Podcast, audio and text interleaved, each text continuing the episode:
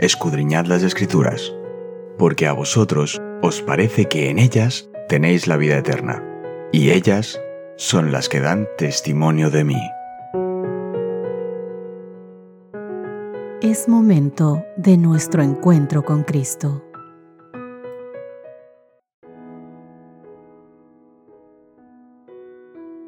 Hola, hola, ¿qué tal queridos amigos? Qué gusto saludarlos, qué gusto estar con ustedes nuevamente en este espacio en el que nos reunimos para juntos abrir la palabra del Señor y llenarnos de esos mensajes maravillosos, de esas promesas lindas del Señor para cada uno de nosotros, pero también aquellas enseñanzas que el Señor nos deja, nos ha dejado en su palabra, para que tú y yo podamos ser enseñados en los caminos hacia la eternidad.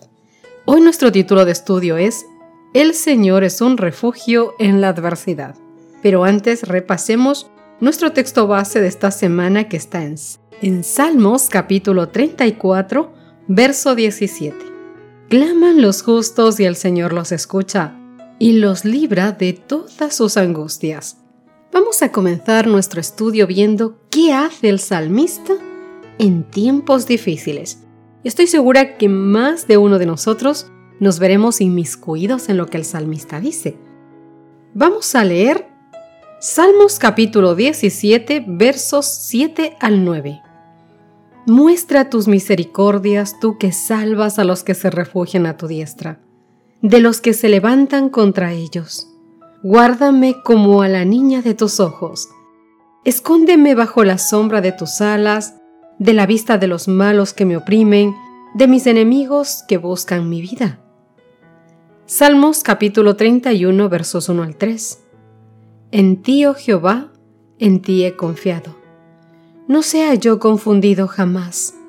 Líbrame en tu justicia, inclina a mí tu oído, líbrame pronto, sé tú mi roca fuerte y fortaleza para salvarme. Porque tú eres mi roca y mi castillo por tu nombre me guiarás y me encaminarás. Salmos capítulo 91 versos 2 al 7. Diré yo a Jehová, esperanza mía y castillo mío, mi Dios en quien confiaré. Él te librará del lazo del cazador, de la peste destructora, con sus plumas te cubrirá y debajo de sus alas estarás seguro. Escudo y adarga es su verdad no temerás el terror nocturno, ni saeta que vuele de día, ni pestilencia que ande en oscuridad, ni mortandad que en medio del día destruya. Caerán a tu lado mil y diez mil a tu diestra, mas a ti no te llegará. El salmista se encuentra con diversos tipos de problemas y en medio de ellos se dirige al Señor, que es un refugio en toda adversidad. La confianza, querido amigo, es la decisión deliberada de reconocer el señorío de Dios sobre nuestras vidas bajo todas las circunstancias posibles. Si la confianza no funciona en medio de la adversidad, entonces no funcionará en ninguna ocasión.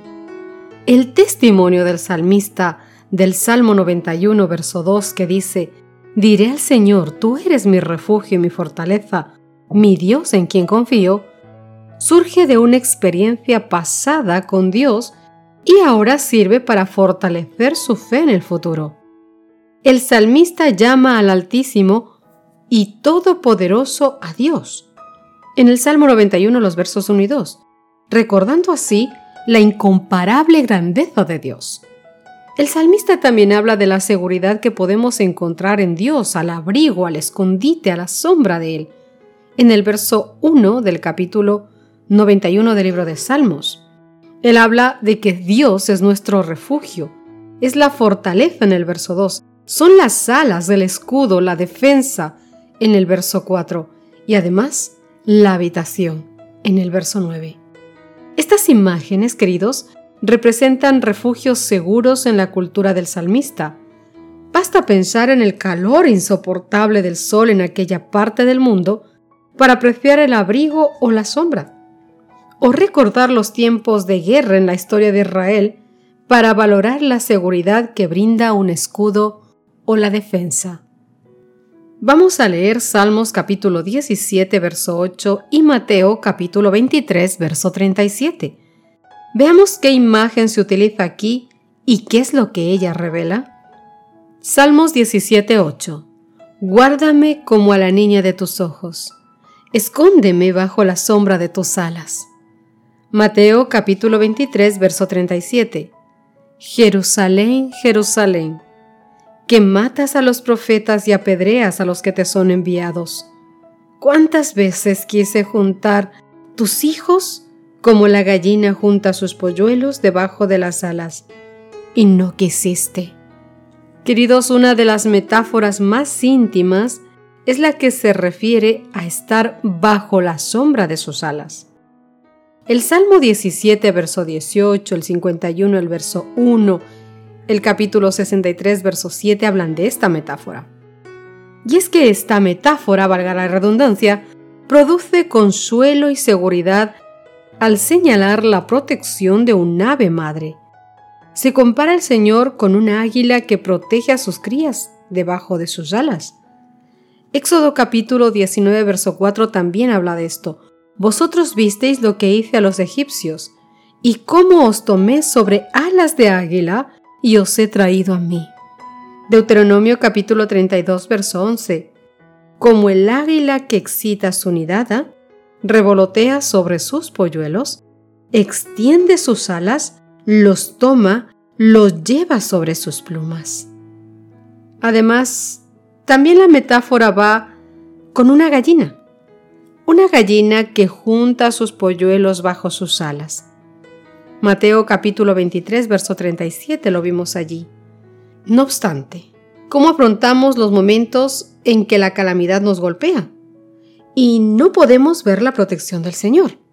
Porque estos traumas no significan que el Señor no está con nosotros. Es importante que podamos hacernos esta pregunta con reflexión, con oración, y que analices bien lo que piensa tu corazón. La respuesta es muy importante y te hablará mucho de la fe que tienes. Y es que todos nos encontraremos con pruebas. Si contemplamos a Jesús, si creemos en Él como nuestro Salvador personal, pasaremos por pruebas y las soportaremos con paciencia. Y así nos fortaleceremos para soportar pruebas más grandes, las siguientes pruebas. Y es que es únicamente la estrechez de nuestra visión lo que nos impide que discernamos la benevolencia de Dios manifestada tanto en la disciplina a la que somete a su iglesia, como en las grandes bendiciones que Él mismo provee. En todo tiempo, querido amigo de dificultad y confusión, Dios es un refugio seguro para su pueblo. A la sombra de su protección pueden seguir su camino con seguridad todos sus hijos. En la aflicción, que está asignada para purificarnos, el poder del Evangelio debe ser nuestro consuelo. Encontrar fortaleza en su palabra es perdurable para nosotros. Recuerda, y con esto ya te dejo, que el Señor dijo, en el mundo tendréis aflicción, mas confiad, yo he vencido al mundo. Cristo, mi querido amigo, no desmayó ni se desalentó, y sus seguidores hemos de manifestar una fe de la misma naturaleza, es decir, una fe perdurable y vivir como Él vivió y obrar como Él obró, porque depende de Él, como el gran artífice y maestro, que nosotros podamos caminar en este mundo. Te invito a que juntos podamos hacer una oración para terminar nuestro estudio de hoy. Ora conmigo, querido Señor que estás en los cielos. Oh, Papá Dios, gracias por el mensaje de hoy. Gracias por recordarnos el refugio maravilloso que eres. Tú eres nuestro hogar, tú eres nuestro castillo, la roca en la que confiamos, nuestro escondedero fiel. Oh Dios mío, tú lo eres todo. Gracias Padre por ser tan misericordioso, por hoy hacernos sentir tan amados, tan protegidos y a la misma vez tan insignificantes porque no merecemos, Dios mío. Somos tan pecadores hay tanta maldad en nuestra mente y en nuestro corazón. Somos siervos inútiles, Dios mío, y aún así te has dignado en vernos con amor. Oh Señor, cuán grande eres. y tu amor, ¿quién lo entenderá, Dios mío? Pero te agradezco el poder estar a tus pies, el haberte conocido, el que hayas salido, Señor, a encontrarme en esta vida para decirme que me amas y que en tus manos puedo estar segura. Bendice, Señor, a cada una de las personas que hoy escuchan este audio, que nos acompañan, que compartan este audio. Ellos también son mensajeros de tu amor, Señor, compartiendo tu estudio, tu palabra, un devocional a muchas personas. En cada audio, Dios mío, vaya impreso tu nombre, tu amor, la honra y la gloria para ti y la vida eterna para los que escuchamos. Gracias por conocerte, Señor. Gracias por todo lo que haces, porque todo está en tus manos y en tu control. En el nombre de Cristo Jesús. Amén y amén. Que Dios te bendiga, mi querido amigo. Nos encontramos mañana. Gracias por acompañarnos. Te recordamos que nos encontramos en redes sociales. Estamos en Facebook, Twitter e Instagram como Ministerio Evangelike. También puedes visitar nuestro sitio web www.evangelike.com.